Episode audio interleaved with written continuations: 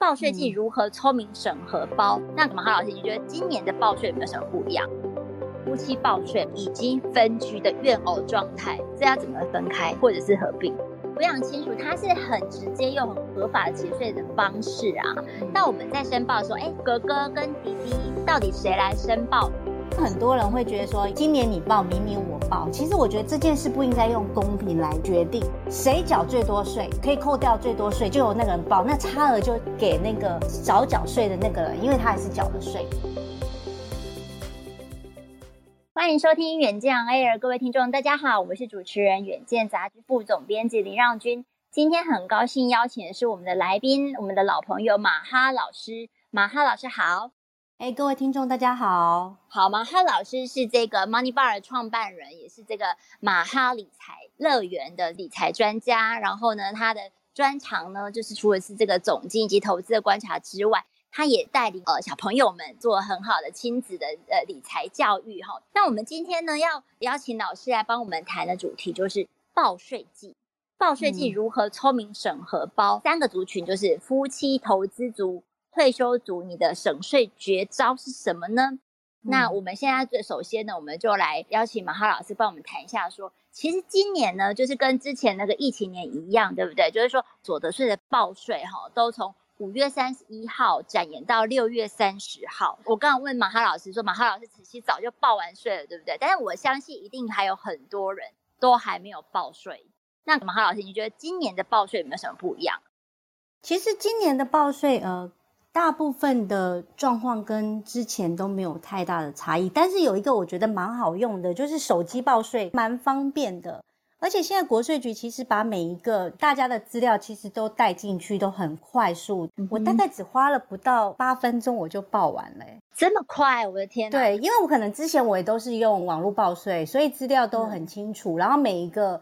比如说，呃，你如果有一些要认列的部分，那然后带入抚养的部分，这样很快它都自动带入。然后保险的部分，还有包括你其实现在去看医生，那个医院都有上传你的那个一些费用，所以其实就已经很方便。然后因为我自己也有房贷，所以他也把房贷的利息也都自动带入，还有股利所得也都有带入哦。就是所以在手机上面就是按一下，然后点几个键，其实很多的资料就自动输入。对对对其实现在疫情也很严重，大家也不用跑去国税局啊。其实应该很多人早就已经熟悉这个网络报税了啦，哈。对对对，现在网络报税真的很方便，而且我觉得，因为疫情期间就尽量不要到实体去，因为你接触就可能比较有机会有风险这样。那所以就是说，我们刚刚讲说三大族群，第一个就是说抚养亲属这件事情，嗯、因为。其实呢，抚养亲属它是很直接又很合法的节税的方式啊，哈对。那但是呢，就是有一些误区，例如就是说有哪一些人可以列为抚养亲属？这个马哈老师帮我们提点一下相关的注意事项。其实抚养亲属就是大家要认定，第一个就是你在法定上你真的有做抚养的义务，然后还有抚养的事实，不是说你随便要抚养就可以抚养。那当然也有就是特定的年龄，比如说二十岁以上，基本上除非他是学生嘛，还在校。嗯比如说身心障碍或没有那个谋生能力，你才有办法去做抚养。抚养。那如果不是，你其实也不能抚养他。那一般来讲，大部分人会抚养的大宗来讲，就是父母嘛，或祖父母。如果祖父母也跟你同住的话，然后再就是子女嘛，就是符合二十岁以下，然后或者在校，然后没有那个的，你才有办法去做抚养。还有就是。如果有很年轻的兄弟姐妹，可能也是可以；又是跟你一起居住的话，其实就还是可以有符合抚养这件事情。但是呢，嗯、那我儿子啊，已经超过二十岁了，但是他没有去工作，哎，那这样是不是就符合？就是我可以抚养他？对对对对，所以啃老族不代表没有谋生能力哦。啃老族就是说，你基本上如果他是好好的一个人。他也没有所谓什么身心障碍，或是很明显他没有办法从事工作这件事情，嗯，你其实是不能抚养他的。所以其实还是会有一个认定，不是你自己要抚养，那他就会说，哎，那你这样符合，因为他没有收入，你就可以抚养他，没有这件事情。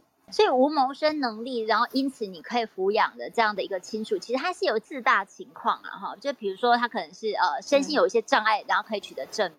对，那还包括什么？主要是身体嘛，或精神，或智能障碍，或是重大疾病的一个就医的证明。然后他是必须长期治疗，他没有办法工作，你才有办法抚养他嘛。对，而且你是要取得医生证明，不是你随便说你要抚养就可以抚养。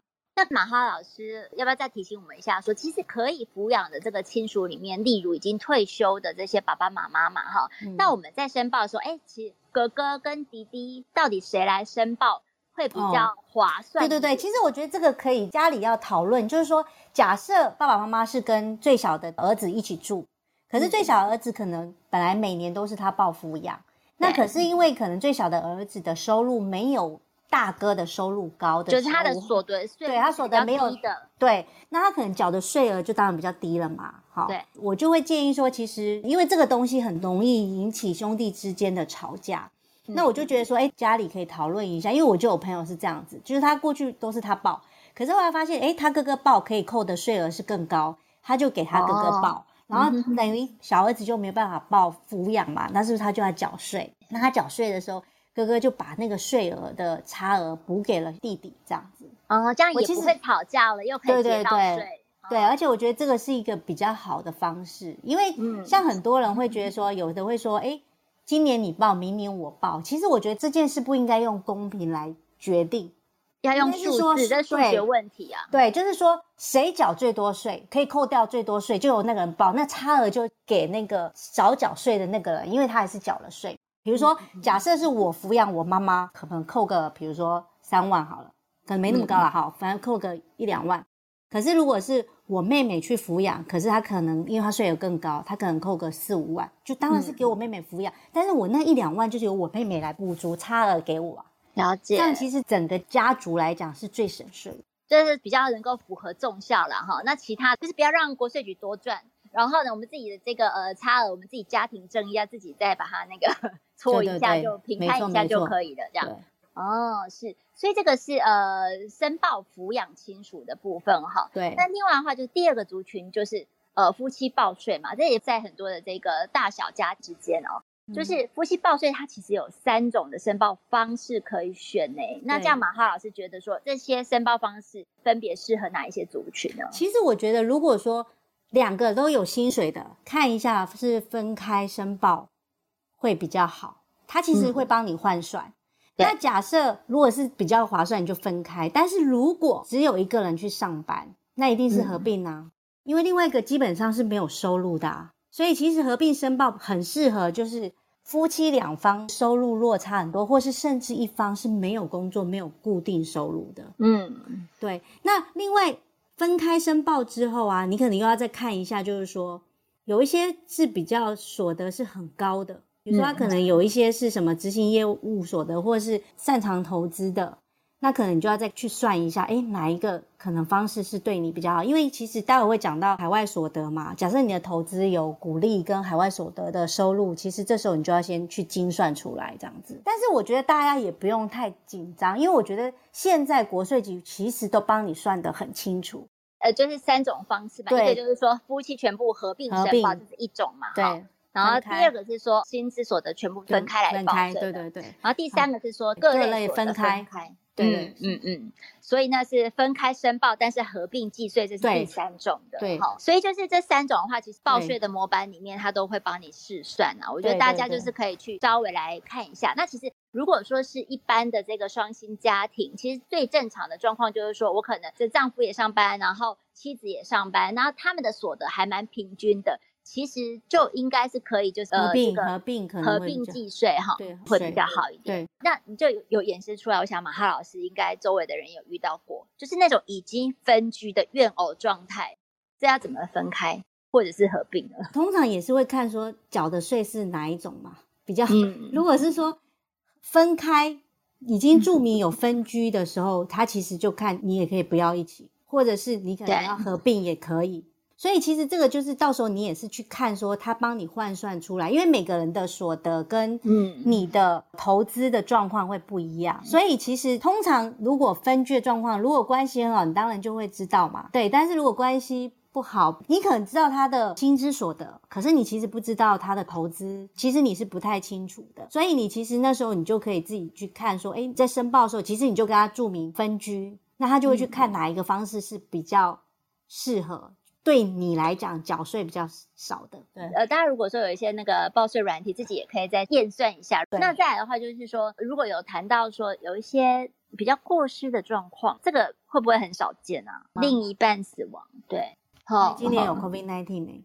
对对对，对啊。如果你的另外一半因为不幸，呃，你还是可以就是合并申报啊。我们报的是去年的、啊，如果去年对去年的状态还是生存的情况，对对对。但是只是说你查的资料，他可不可以带进多少资料而已啊？因为我们通常是我们进去之后，可能他现在就会把所有的资料带进来嘛。可是如果你其实就另外可能就是呃年终或什么就去世了，有些资料他就没有办法带进，你就可能还要再准备。嗯嗯嗯、通常也是会去办死亡证明跟除户嘛，那这个东西都会在那个对，对就是说你可能还是要带，比如说身份证明的一个正本资料、死亡证明等等，你才有办法查到他的资料嘛。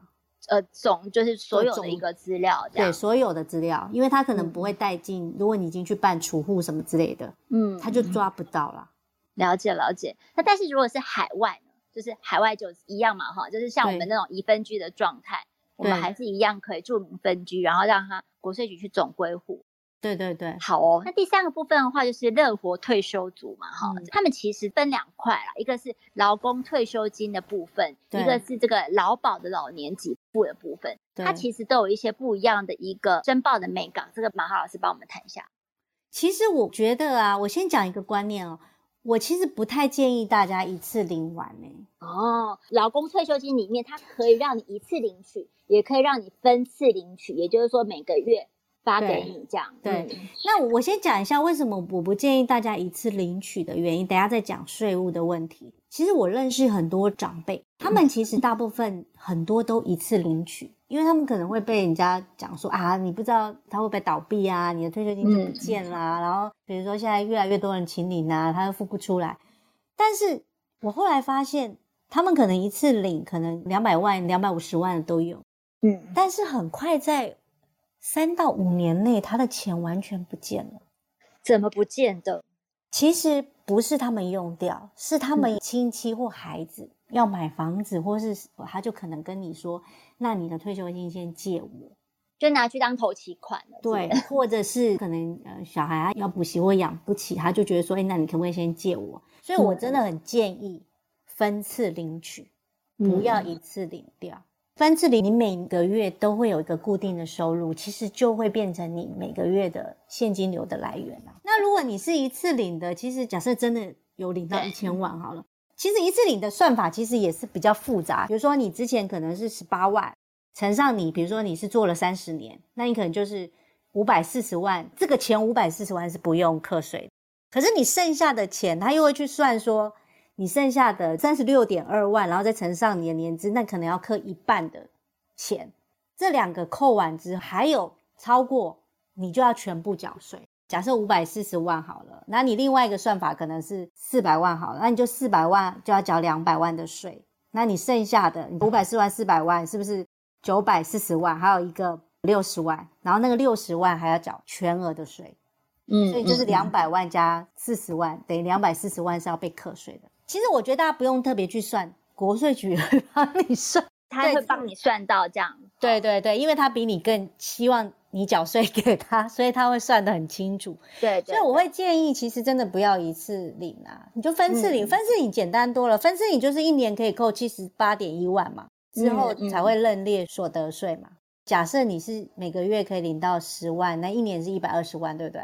对，那一百二十万减掉七十八点一万，剩下来你才要课税啊。但是，一年如一个月可以领到十万，很高了。这个算是比较是中高所得。对对对，一般人基本上应该蛮难领到一个月有政府给你十万这件事难取的。如果你是这个一百二十万，一年领一百二十万的话，减掉七十八点一万，就是剩下四十一点九万，四十一点九万去申报所得税额。